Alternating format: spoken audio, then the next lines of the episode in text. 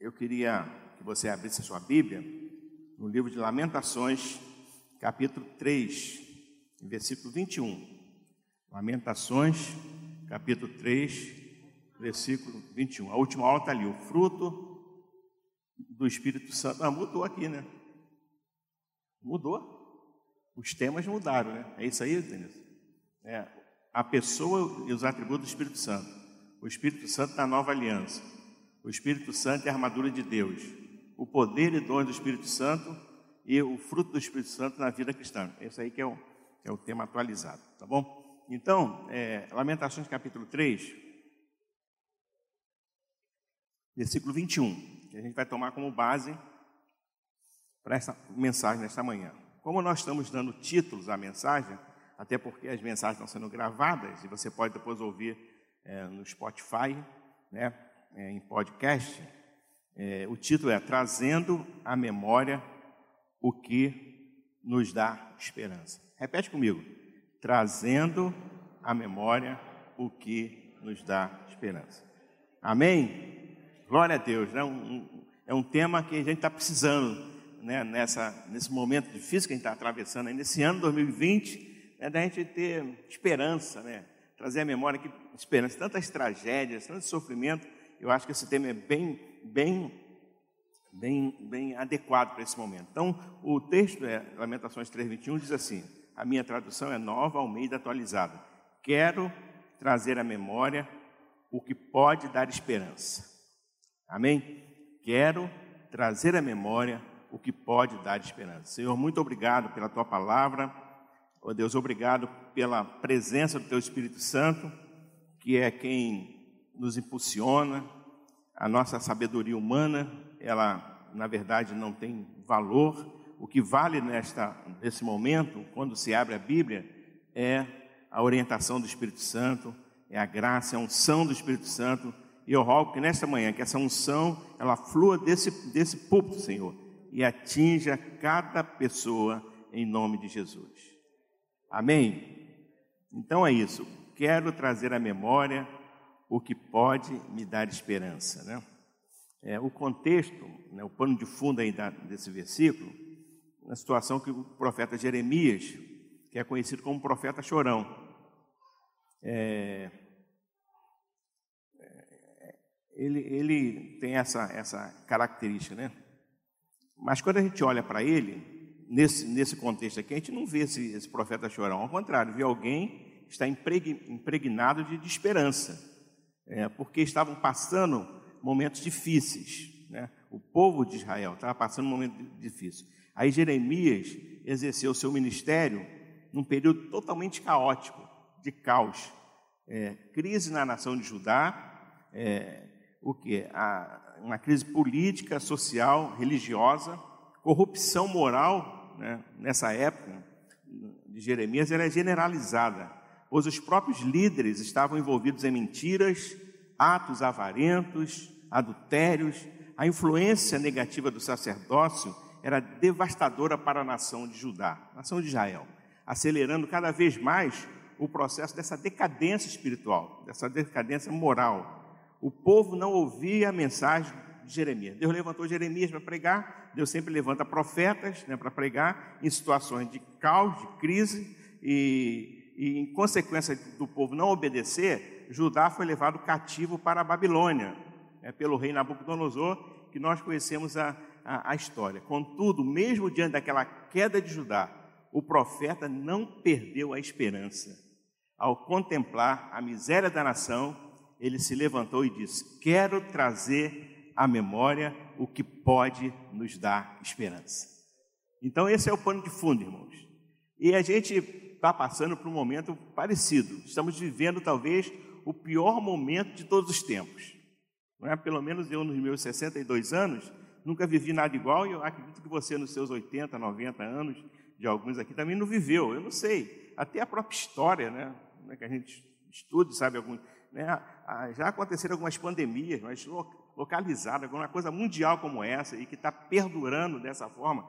Começou em março, todo mundo, não, é dois meses, três meses, já são nove, dez meses, daqui a pouco completa um ano, a ponto de, de cancelar eventos importantíssimos estão sendo cancelados por conta dessa situação. Então, é um momento é, realmente, talvez, um dos piores da história. E aí, é, nós temos motivos, não vamos, não vamos aqui tapar o sol com a peneira, não vamos aqui, vamos, ah, não, nós somos fortes, né, vamos, né, não, não, não, nós temos motivos para medo, não é? Não tem motivo para medo, para ficar com medo da situação medo de pegar o Covid, medo de tantas coisas, né? Então nós temos motivo para isso. Insegurança, né? Quanta insegurança, depressão, quantas pessoas estão deprimidas, até mesmo crentes deprimidos por conta disso tudo. Então, existem motivos para isso, né?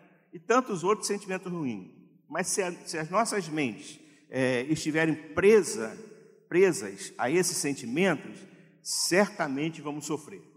Então, o profeta Jeremias nos motiva nesta manhã, a gente trazer à nossa memória aquilo que pode nos dar esperança. Amém?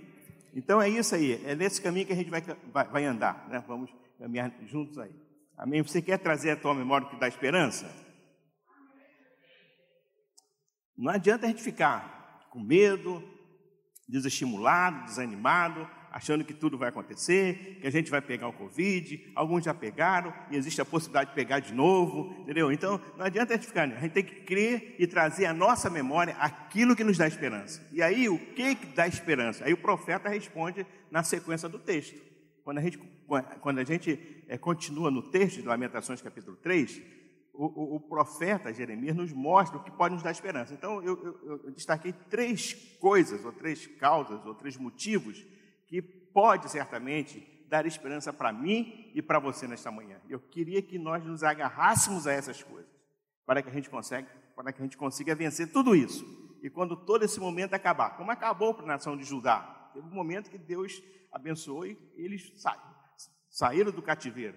Então, quando acabar esse cativeiro, né, vamos dizer assim, entre aspas, né, a gente vai lá para trás e fazer, que bom que a gente se agarrou nas promessas de Deus, na, na, naquilo que dá esperança. E é muito importante isso. Então, a primeira coisa que a gente vê aqui no texto, na, na sequência, é, que dá esperança para o profeta naquele momento caótico, momento difícil, e que pode dar esperança para mim e para você, nesta, nesse, nesse momento que estamos vivendo, é, é, é, são as misericórdias do Senhor. Amém? As misericórdias do Senhor. Lamentações 3, 22 a 23 diz assim: As misericórdias do Senhor são a causa de não sermos consumidos, porque as suas misericórdias não têm fim, renovam-se a cada manhã. Aleluia! Você pode dar um glória a Deus, irmão? Está comigo aqui, dá um glória a Deus, aleluia! As misericórdias do Senhor é, é, é, a razão, é a causa da gente não ser consumido, elas são novas, cada manhã elas não tem fim.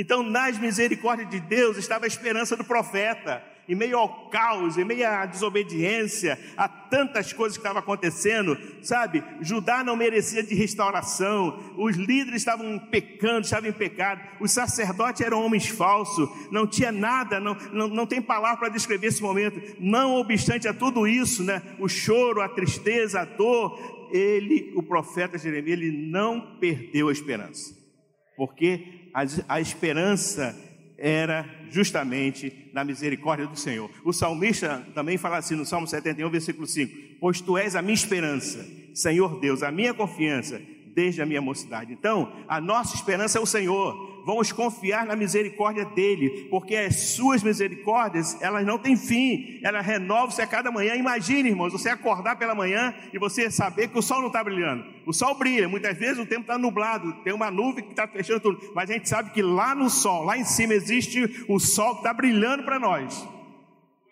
E aí assim são as misericórdias do Senhor. Quando você acorda de manhã todo dia, aí você olha para o horizonte, olha para frente, está lá a misericórdia do Senhor sobre a tua vida, sobre a minha vida. E essa misericórdia é a causa da gente não ser consumido, irmãos. Aleluia. Sabe, o Covid não vai nos consumir, porque as misericórdias do Senhor são a causa de não sermos consumidos.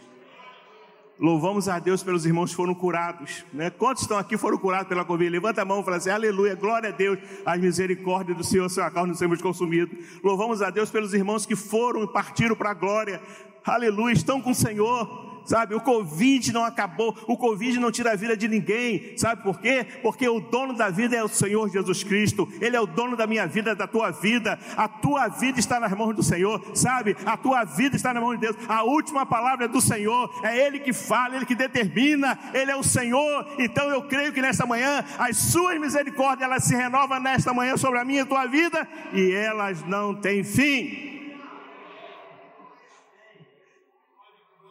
E elas não têm fim, todo dia.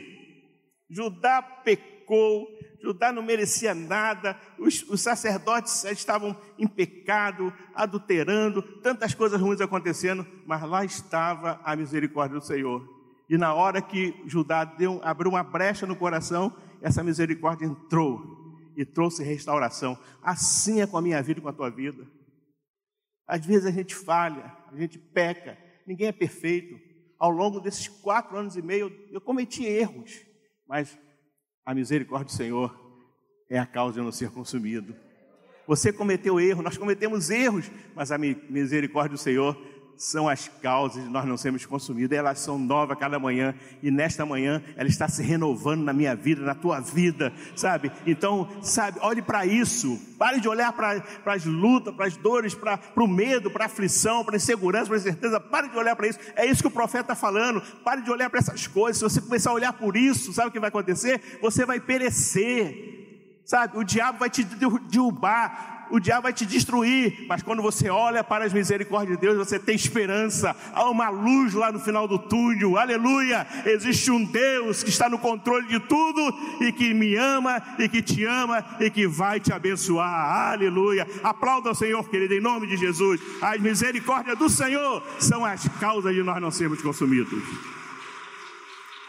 Isso dá esperança para nós, aleluia. Então o profeta olha para a situação caótica, para tudo aquilo, mas ele olha para as misericórdias do Senhor. E que nesta manhã possamos estar olhando para essas misericórdias que se renova a cada dia e que não tem fim. Mas aí tem a segunda causa né, da, da, do, que, do que pode nos trazer esperança: a fidelidade de Deus. Além de ser misericordioso, Deus é fiel. Amém? Deus é fiel? Aleluia.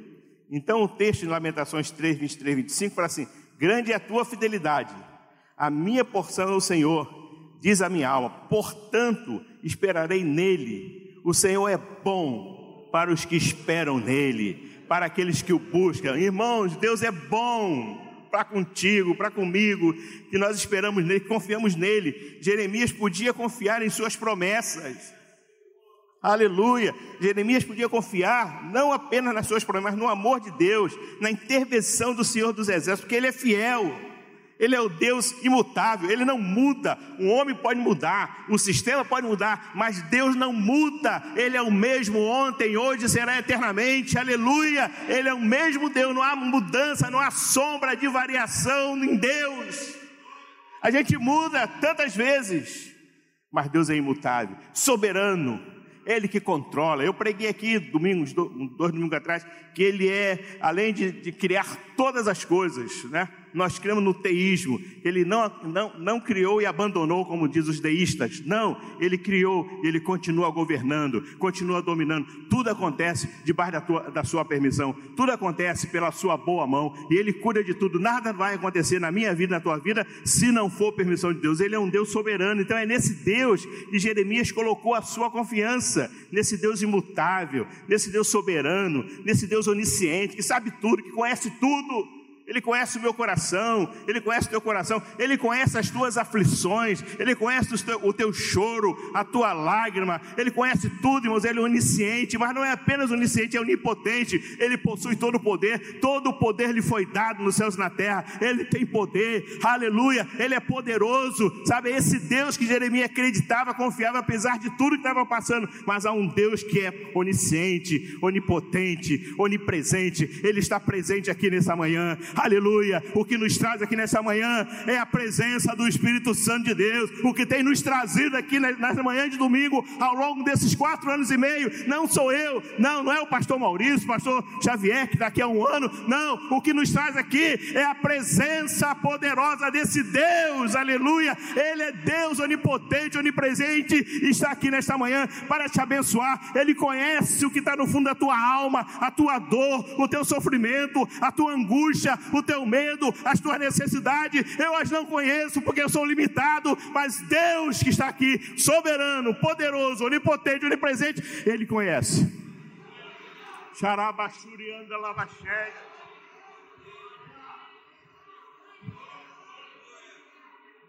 Aleluia. Ele conhece. Por isso o profeta tinha esperança. Havia caos de todos os lados, tristeza, dor, mas se levanta o profeta, enche o coração de esperança e olha para esse Deus. Que nesta manhã eu quero sugerir a você que você olhe para Ele. Eleva os meus olhos para os montes. De onde virá o socorro? O meu socorro vem do Senhor, que fez os céus e a terra. Sabe? Não podemos ficar desanimados, irmãos, diante da tristeza, do caos, da pandemia, das lutas, tribulações. Precisamos olhar para esse Deus fiel e erguer a cabeça na certeza que Ele não mudou, né? que a sua fidelidade continua a mesma. Ele está no controle, reinando, soberano, porque, como eu falei, e a Bíblia fala, Ele é o mesmo ontem, é hoje e será eternamente. Aleluia. Ele está no controle, irmãos, da tua vida, da tua família, da tua casa, da igreja. Às vezes a gente pensa que a igreja está tá, tá descontrolada. Não, tem um Deus que controla tudo. Ele sabe todas as coisas, né?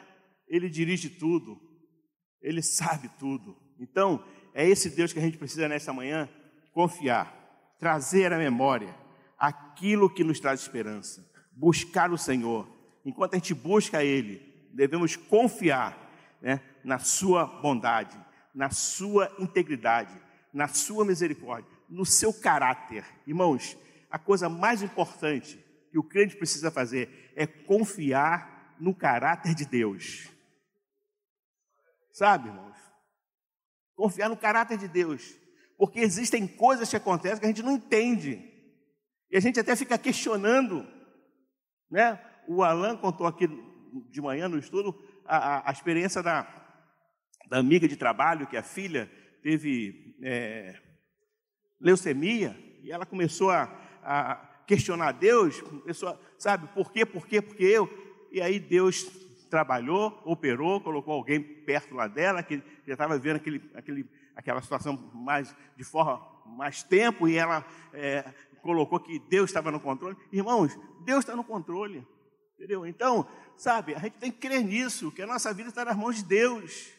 Temos que tomar as precauções que precisam ser tomadas, claro que temos, mas não podemos permitir que isso nos afaste de Deus. Não, não, pode, não podemos permitir que o medo nos mobilize. Ou melhor, nos imobilize. imobilize, ao contrário, que mobilize. Porque tem muita gente mobilizada pelo medo. Não vem mais para a igreja. Aí a gente sempre fala isso, parece até uma coisa na mesma até, mas aí vai no mercado. eu fui ontem ali, eu fui ontem no centro de Campo Grande. A gente que comprar um negócio lá. Né? Eu falei, espera, entra aí, eu vou ficar aqui no cantinho. Era muita gente. Aí eu, ficava, aí eu só veio na minha mente assim, evite aglomeração. Mas isso aqui é uma aglomeração, eu não estou evitando, vou sair fora, ficar no cantinho. Depois vou fazer o seguinte: eu vou para o carro, lá no estacionamento, fico dentro do carro. Aí quando você acabar de fazer as coisas, liga que eu vou lá te pegar. Mas se ela pegar, eu vou pegar também. Eu ainda dou uns beijinhos nela, né? De vez em quando, de vez em quando. Entendeu? Mas sabe, pessoal, é, é isso, a gente fica com esse medo. Não adianta a gente ficar assim, por quê? Porque está na mão de Deus a nossa vida. Né? Se o Senhor não vigia a casa, em vão vigia o sentinela. Sabe, irmãos?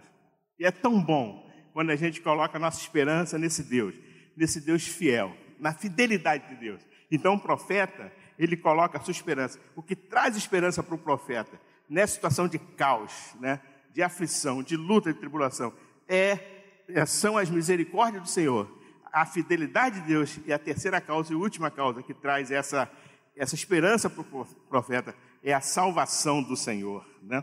É a salvação do Senhor, porque o texto fala isso, né? Vamos ler aqui Lamentações, é, capítulo 3 na sequência. Eu esqueci de copiar aqui para minha, para minha, o meu esboço. Lamentações 3, 26. Jeremias, Lamentações. 3.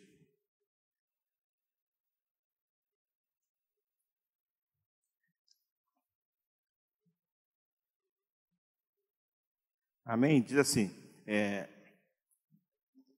é, versículo 26. Bom é ter esperança, né, versículo 26. Bom é ter esperança e aguardar em silêncio a salvação do Senhor. Bom é para o homem suportar o jugo da sua mocidade, assentar-se solitário e ficar em silêncio, porquanto Deus o pôs sobre ele. Põe a sua boca no pó, talvez assim haja o que? Esperança. Então, irmãos, é a, a terceira causa é que Jeremias, ele, ele, ele olha para a salvação do Senhor, né? mesmo diante da tristeza, da perda da família de muitos, porque o, o, o povo foi levado cativo, perderam a família, perderam casa, perderam pátria, mesmo diante da, da escravidão que eles foram é, submissos, né? ele, olha, ele, ele olha e vê a salvação no Senhor como esperança. Ele sabia que em determinado momento Deus iria tirar aquela disciplina do povo, alguma coisa ia acontecer e Deus iria mudar a história do povo, e aconteceu no Senhor há graça, em Deus existe graça, em Deus existe perdão, existe restauração. É para a salvação que é no Senhor que nós precisamos olhar hoje, irmãos. É para a salvação, porque um dia eu entreguei minha vida para Jesus, Ele entrou na minha vida, no meu coração. Eu tenho certeza, quando o Senhor me chamar, sabe o que vai acontecer? Eu vou estar com o Senhor para sempre. Essa é a nossa, é, é, é nisso que a gente tem que colocar a nossa, a nossa confiança sabe? Porque se olharmos para essas coisas que, que vamos, que está acontecendo, vamos ficar desanimados, vamos ficar sem esperança, sem vida. É tempo da gente levantar e falar como profeta Jeremias. É tempo de termos esperança, irmãos. Não podemos perder a esperança, mas precisamos esperar na intervenção divina, certo de que Deus proverá. Aleluia. Então, é, creia nisso, a tua vida está nas mãos do Senhor, você recebeu a salvação, você já aceitou Jesus como Salvador? Quem já aceitou Jesus como Salvador, levante a sua mão assim como estou fazendo, aleluia, creio que todos aqui nesta manhã, então, você existe uma salvação, existe um céu esperando por você, existem ruas de ouro, sabe, que você vai andar, vai passear, existe o mar de cristal, existe, sabe, um trono, e Deus está sentado sobre esse trono, aleluia, você vai fazer parte das bodas do Cordeiro, você vai celebrar a ceia do Senhor com Jesus, aleluia. Essa é a nossa esperança, irmãos. Se nós estivermos é, confiando ou, ou depositarmos a nossa esperança nessas coisas terrenas, o apóstolo Paulo fala assim: nós somos os mais miseráveis dentre os homens. Se a minha confiança, se a minha, se a minha, se a minha esperança está na vacina da Covid, eu sou o mais miserável dos homens. Claro que a gente está esperando, mas a minha esperança maior está de que a minha vida está nas mãos de Deus. Eu sou salvo. Aleluia. Eu tenho certeza da minha salvação. Sabe, há 44 anos atrás, eu entreguei minha vida para Jesus. E apesar das minhas falhas, das minhas fraquezas, das minhas, dos meus pecados, existe um Deus que é misericordioso, que perdoa. Nas vezes que eu caí, Ele estendeu as mãos, me levantou. Aí é assim com você também. Ele estendeu as mãos, levantou você, ele continua te abençoando. As pessoas podem não acreditar em você, mas Deus acredita em você. Quero que valorize o que você tem. Você é um ser, você é importante para Deus, sabe? Deus te dá valor, Deus valoriza você, você tem salvação, aleluia. Não há Covid que vai tirar você, que vai tirar a tua salvação. Não existe nada nesse mundo que tira a nossa salvação, irmãos. E essa é a nossa esperança. Vamos olhar para isso. Vamos olhar para as misericórdias do Senhor. Vamos olhar para a fidelidade do Senhor. Vamos olhar para a salvação que o Senhor nos deu. Aleluia. No momento certo, sabe? Enquanto a gente não recebe essa gloriosa salvação, né? enquanto a gente não recebe esse chamado das mansões celestiais, em um momento certo, essa pandemia vai terminar, vai acabar isso aí, em nome de Jesus. E Deus vai fazer com que a gente volte todas as coisas à normalidade, normal mesmo. Não uma nova normalidade. Né? Essa nova normalidade não é legal. A normalidade boa é aquela normalidade normal. que a gente abraça, que a gente beija, que a gente chega perto, que a gente almoça, que a gente vai visitar, que a gente esbarra nas pessoas, né? que a gente vai pular, que a gente, sabe, que a gente faz, né? É, que a gente faz o, o cultão da virada, todo mundo se abraçando, todo mundo se beijando, todo mundo pulando. Essa, essa é a normalidade. Isso vai acontecer no tempo certo. Mas enquanto isso não acontece, agarra aí a tua, traga a tua memória o que pode dar esperança. Pare de pensar nessas coisas ruins. Se, se, se possível, às vezes é, tem pessoas que não podem assistir televisão, irmãos. Que não podem assistir Jornal Nacional, Jornal da Record, Jornal. Não pode. Porque é tanta coisa. É, o número de, número de mortes de Covid hoje. Caramba, você pensa assim, né? Facebook, então. A gente vai lá, tá, morreu, eu é Covid. A gente fica. O troço é uma coisa. Irmãos, a atuação do diabo, o diabo está aproveitando a situação para oprimir pessoas. Vocês não percebem isso, não? Para oprimir crente. O diabo está usando isso, irmãos. Sabe? E Deus permite. Por que, que Deus permite? Porque Deus tem um propósito nisso. Olha aí. O que, que a gente falou? Vamos confiar no caráter de Deus. Será que Deus está fazendo isso por quê? Porque Deus tem um propósito. Deus tem um propósito soberano. A gente não consegue ver, a gente não consegue perceber, né? Porque os nossos caminhos não são os caminhos de Deus. A gente olha, né? E a gente percebe, a gente vê o que está dentro desse espaço físico aqui, ó. Eu não consigo ver o que está fora. Se tiver alguém passando lá fora no corredor, eu não consigo ver. Eu consigo ver aqui com muita dificuldade. Na galeria, então, algumas pessoas não dá nem para correr. Estou vendo ali a Gladys, né? o Isaac, eh, algumas pessoas não dá nem para. A Elisângela, os filhos, o esposo. Assim, mas não dá, não dá nem pra, porque eu sou limitado. Então você também é. O que está acontecendo aqui atrás dessa parede? Ninguém sabe. Mas Deus, Ele sabe tudo, Ele sabe o que está acontecendo no mundo. Eu, eu comparo isso a um quebra-cabeça. Né? Quem já brincou de quebra-cabeça aqui? Todo mundo, né? A gente, você pega lá as pecinhas, tem a caixa, aí você vê, aí você vê né, o que está na caixa. Você tenta montar o quebra-cabeça. Quando você olha o que está na caixa, fica mais fácil. Você não vê o que está na caixa, fica mais difícil. Então Deus, quando, quando pega o quebra-cabeça, ele já, ele, já, ele, já, ele já vê o quebra-cabeça montado. Ele vê o passado, vê o presente e vê o futuro.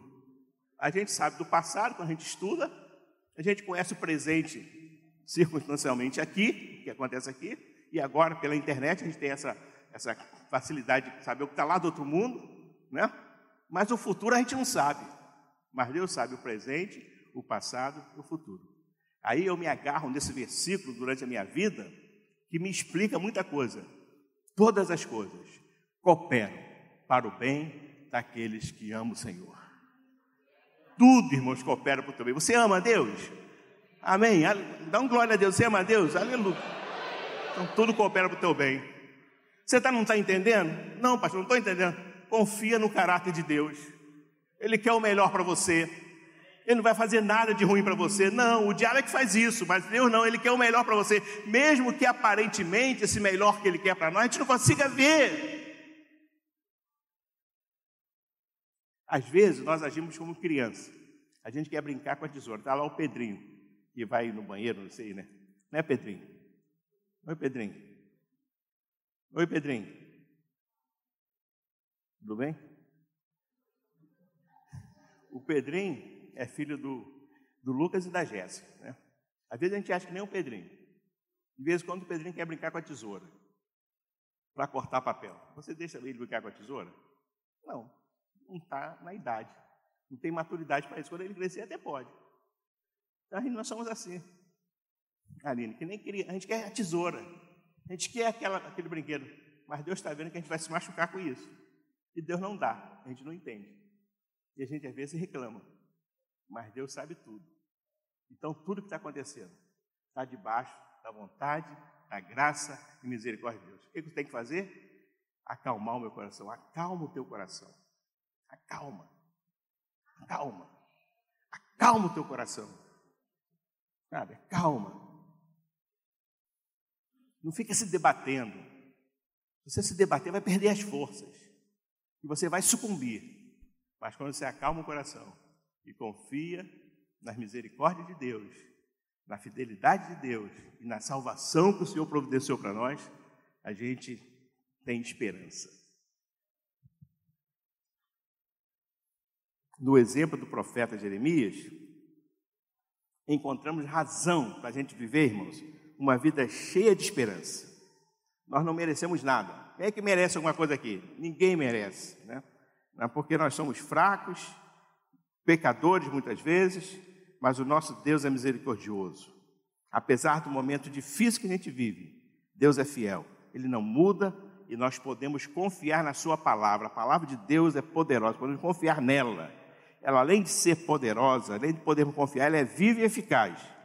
Mesmo que o nosso cenário seja triste, desolador, e só vejamos sofrimento, nós podemos confiar na intervenção do Senhor.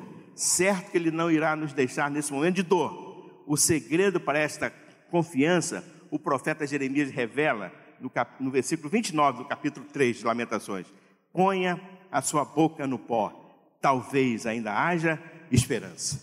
Então, está passando por esse momento? Põe a boca no pó. O que é isso? É orar, é buscar, sabe? É se humilhar, se quedar. Então, ponha, ore, busque, talvez haja esperança. Se você está passando por esse momento né, de medo, de pavor, de tristeza e não sabe o que fazer, olha aqui o conselho do profeta: vai orar, coloca a boca no pó, vai interceder, fala, Deus tem misericórdia, e aí vai ter esperança.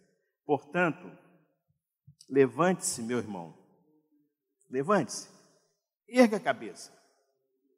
E traga à memória o que pode te dar esperança. Levante-se, erga a cabeça e traga à memória aquilo pode dar esperança. Durante esses quatro anos e meio que eu estive aqui em Campo Grande,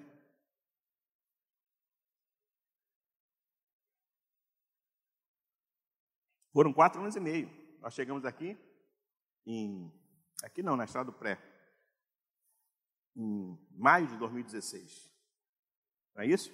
Maio de 2016. Então, durante esses quatro anos e meio, estive aqui em Campo Grande. Eu não quero trazer memória, eu não vou levar comigo os momentos difíceis que passei.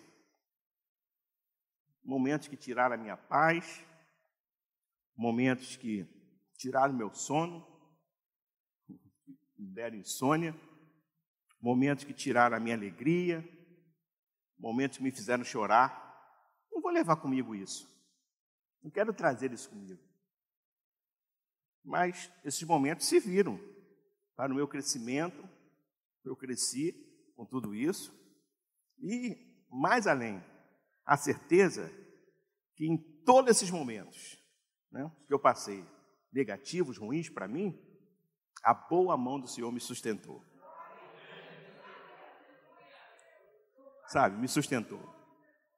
Se a sentença é para eu cair, me derrubar, para me desviar, para eu esquecer meu ministério, abandonar meu ministério, essa sentença foi frustrada, porque a mão do Senhor me sustentou. E eu não me esqueço até hoje, o dia que eu estava lá na CTI, eu já falei isso aqui, mas eu vou repetir, é o último domingo, vocês não vão ouvir mais. No CTI do hospital, né? no momento de Covid, eu com problema de trombose e aquelas coisas todas na minha cabeça, você fica né, atordoado nesse momento. E aí eu falei, mas como é que pode tudo isso? Além de tudo que me aconteceu, eu vou morrer aqui nesse hospital. Aí a enfermeira começou a cantar. Sobrevivi, adorando, sobrevivi, confiando. E ela não parava de cantar esse negócio. Aí eu entendi. Deus está falando assim: não, você vai sobreviver. Você não vai morrer aqui, você vai sobreviver. Ainda tem plano na tua vida, tem projeto na tua vida. Então eu não quero lembrar disso, irmão. Eu vou, vou virar a página disso aí. Vou para Copacabana, vou virar a página disso aí. Já virei em nome de Jesus. Sabe, todo esse momento de dor, sofrimento, sono, perdi sono, fiquei sem dormir. Não quero saber mais disso. Então o que, é que eu quero trazer à memória? Eu quero levar comigo, trazer à minha memória, os momentos alegres, que foram muitos maiores. Momento de alegria, né? o sorriso, tanta gente, a gente teve junto, conviveu junto. Os amigos que fiz aqui, já tinha os que fiz. Né? Isso que eu quero levar comigo, essa, essa amizade. Não tem coisa melhor do que amigos, pessoas que estiveram comigo na hora ruim, na hora boa. Cada irmão que me ajudou a fazer a obra de Deus, eu sou grato a Deus, irmãos, pela vida dos irmãos diáconos. Né? Não vou citar nomes, até para não ser injusto, mas diáconos que é, foram fiéis, que, que, caminharam junto comigo, que entenderam que eu, eu, durante esses quatro meses, estava aqui não fazendo a minha vontade, mas pregando o Evangelho, fazendo a obra de Deus. Esses diáconos entenderam isso, líderes que entenderam, irmãos que entenderam isso, e me apoiaram, estiveram lá orando por mim, intercedendo, alguns nem é, não, não tão presentes assim no, no, dia a dia, mas orando, intercedendo. Quantas vezes, quantas mensagens eu recebi, WhatsApp, né? É, de pessoas em momentos assim difíceis, mandavam mensagem, hinos, palavras que fortaleciam. Irmãos, vocês não têm noção. Então são esses momentos que eu quero lembrar. Cada irmão que me ajudou, que se esforçou. Alguns eu sei da dificuldade que tiveram de, de espaço, de tempo, né? E tantas outras coisas, mas teve alguns outros mais presentes, que estiveram junto no dia a dia, sabe? Como foi bom para mim quando a minha mãe faleceu, e o Josué e a Alessandra chegaram lá, lá em Caxias, no Hospital Moacir do Carro, para me dar um abraço, para estar comigo naquele momento, e outros irmãos mais. Como foi bom isso, sabe? Então, eu vou me lembrar disso, dessas coisas. É isso que me traz esperança, é isso que me dá força para continuar tem algo para eu fazer lá em Copacabana, eu vou lá com toda a força, com todo o ânimo, sabe? É, a, a, minha, a, a, minha, a minha motivação não foi perdida ao longo desse tempo, não, ao contrário, estou mais motivado, em nome de Jesus. Estou que nem Caleb, olha só, eu estou mais forte ainda, experimentado, calejado. trabalhado para quê? Para fazer a obra de Deus, porque eu fui chamado. Quem me chamou foi Deus, me... não um homem que me chamou. Eu tenho o chamado de Deus, Deus me chamou, eu tenho confiança e convicção disso, porque se eu não tivesse, eu não estaria aqui nesse púlpito pregando. Então, eu quero me lembrar disso. Cada irmão que me ajudou a fazer a obra de Deus. Cada evento que a gente fez que abençoaram vidas Pessoas que foram abençoadas ao longo desses anos com eventos promovidos pela igreja. Cada irmão que se converteu, né? Puxa, quantas pessoas se converteram? Cada irmão que se batizou, quantas pessoas foram batizadas ao longo desse. Cada irmão que foi recebido aqui nessa igreja. Né? Então eu quero me lembrar disso, de cada rosto, de cada palavra amiga, de cada mensagem amiga, sabe? É isso que eu quero me lembrar. Cada mensagem que foi pregada. Aí eu professor de matemática, assim, vamos fazer uns cálculos aqui. O ano tem quantas semanas? 52 semanas. Não é isso? Vamos multiplicar por 4, porque foram 4 anos. Então são 208 semanas. Mais metade do ano, né, 26 semanas, 274 semanas. Eu tirei férias, 12 meses em cada ano. 4 vezes 12, 48. Então, na verdade, domingos que eu estive aqui foram 234 menos 48, 196. 196 domingos, se considerar que, que domingo tem pregação de manhã e de noite, multiplicando por 2, são 392 pregações. Porém, vou descontar os domingos que não preguei. Alguns domingos eu não preguei, recebi alguma pessoa, alguém aqui, e fui pregar fora, né? Vamos descontar isso, são 392 pregações ao longo desses quatro anos e meio, tirando as minhas férias. Então vamos tirar 90 pregações.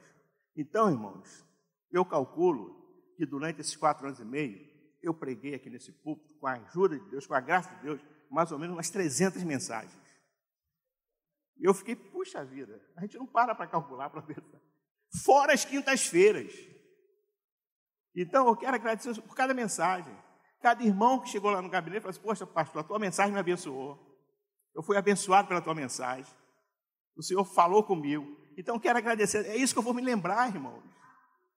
Deus me deu força para pregar essa mensagem toda. Cada abraço sincero que eu recebi, de pessoas que me abraçaram, né? cada mensagem no WhatsApp, cada palavra de apoio que eu recebi dos irmãos, cada conselho que eu dei no gabinete, vou me lembrar disso. Então é isso que me traz esperança.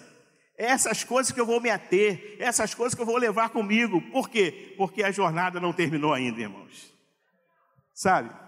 Como eu falei, chegamos aqui em maio de 2016. Eu já estou terminando. É meu, meu sermão de despedida, irmão. chegamos em maio de 2016. Pegamos a igreja, na época lá na Estado Pré, passando por um problema. Né? Viemos voluntariamente, ninguém nos forçou a vir para cá. Na verdade, eu me coloquei à disposição do ministério para vir, porque eu amo Campo Grande, essa igreja, sempre amei, desde a primeira passagem, 2019, 2010, 2011.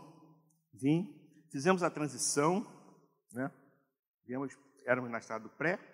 Quem era da estrada do pré, levanta a mão aí. Um grupo, né? O outro grupo, logicamente, veio da Cabo Sul para cá. Viemos para cá na transição, né? É. Lembro do, do, tempo do canteiro de obra, lembra disso? A gente ficava aqui, nos reunimos aqui no, no, segundo andar, aqui no primeiro andar. Ah, era um canteiro de obra aqui, ninguém podia vir aqui de dia, porque a, a, a, a empresa, né, a Branca não permitia, e aí o pastor tinha que tomar algumas decisões, não pode vir, cuidado com as crianças. Lembro lá do, lembro do, do gerador, e a gente funcionava com gerador lá fora, né? né para luz, ar-condicionado. Lembro tudo isso, né? E, e, e aí a gente veio para cá, eu, a minha esposa, minha filha, a outra filha não morava conosco, a Aniele, viemos para cá, fui porteiro da igreja, a gente só tinha um funcionário, Silvio, e o Silvio ia embora às 17 horas. Fui porteiro, quantas vezes eu abri porta, saí para abrir porta, e até depois com os funcionários também, eu fui porteiro, né? É, zelador, não tinha zelador, tinha ninguém, zelador, vigia. Quantas vezes eu estava um barulho, tinha que descer para ver o que, que era, vigia, vigia, administrador e pastor, foi tudo isso. E, sabe, isso aí só me fez crescer. Lembro do incêndio no terreno, só quem estava lá, alguns irmãos estiveram lá, o que foi aquilo ali? Para mim foi uma ação maligna para impugnar toda essa, essa obra aqui. E a coisa aconteceu de maneira assim tremenda, mas Deus foi, deu graça, né? E, e, e, e conseguimos que o fogo apagasse pela misericórdia, pelo um milagre, foi milagre, irmãos, sabe? Então, é, tudo isso passa pela minha cabeça, né? E eu não posso deixar de fazer menção de um nome aqui, irmãos. Eu sei que, eu não quero citar nomes, citei do Josué da Alessandra, porque foi um momento muito particular meu, né? E, e, mas eu tenho que citar um nome aqui. Eu não quero ser injusto, mas teve um nome de alguém, ele nem está aqui hoje, que foi uma pessoa que ajudou muito. O nome dele chama-se Clavier. Eu seria injusto se não citasse hoje o nome do Clavier. Foi uma pessoa que não era funcionário, e estava aqui. Clavier, tem que estar aqui às quatro horas para receber o pessoal louvor. Ele vinha abrir a porta. Cravia tem que fazer isso. Cravia tem que limpar. Cravia. Ele fazia de tudo. Até dormir na igreja, ele dormia, tomando conta da igreja. Não é que ele dormia. Eu cheguei uma noite assim, para ver se ele estava tomando conta, estava dormindo lá. quase que eu tirei o, o colchonete. Naquela sala ali, quase que eu tirei o colchonete dele e não acorda. Mas não, não posso fazer. Então, tudo isso, irmãos, sabe? Hoje, Estamos aqui na igreja do Cabo Sul, a igreja está organizada, muitas coisas ainda precisam ser feitas, né? E eu vou ousar dizer o seguinte: se não fosse a pandemia, certamente essa igreja estaria cheia, não é? Certamente. Então, irmãos, vamos continuar morando aqui em, em Campo Grande, né? apesar de ir para Copacabana, vamos continuar morando em Campo Grande. E aí eu quero concluir a mensagem nesta, nesta manhã dizendo o seguinte: eu e a minha esposa, esqueci de citar, minha esposa, minha família sempre me apoiando, em todos os momentos. Todos os momentos tive apoio da minha esposa e da minha família. Então, é, saímos de cabeça erguida.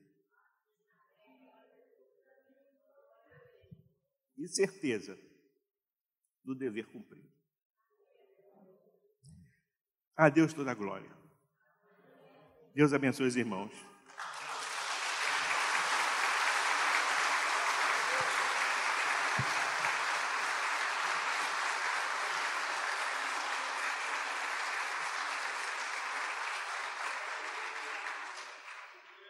eu quero fazer uma oração, Senhor, em nome de Jesus. A minha oração nesta manhã é de gratidão a Deus pelo, pelo privilégio, pelo privilégio de poder pastorear essa igreja, Senhor. O Senhor conhece o meu coração e sabe que o meu desejo sempre foi de acertar.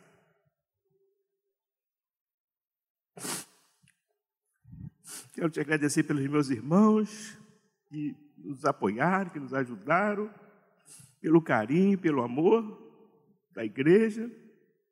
Quero te agradecer por tudo, Pai. Obrigado pelas nossas irmãs diaconisa que servia a ceia conosco, que ajudou a gente a fazer o trabalho. Oh Deus, tantas coisas para agradecer. Então, a minha palavra, a minha oração é de gratidão a Ti, por tudo que o Senhor fez. E eu quero rogar que o Teu Espírito Santo continue aqui, nesse púlpito, nesse lugar, e o pastor Ari, que vai estar nos sucedendo, possa estar cheio do Espírito Santo para conduzir essa igreja. Pastor Ari é um homem cheio do Espírito Santo e vai abençoar essa igreja através das suas mensagens, das suas visitas, dos seus gabinetes. Eu quero pedir, Senhor, que o Senhor possa continuar fazendo essa obra. E que tudo aquilo que, quem sabe, o inimigo tentou parar e não conseguiu, o Senhor possa concretizar e realizar tudo aquilo que o Senhor tem para aqui, para essa igreja de Campo Grande e o Senhor possa realizar. Nós profetizamos nesta manhã que o Senhor venha realizar. Em nome de Jesus. Amém.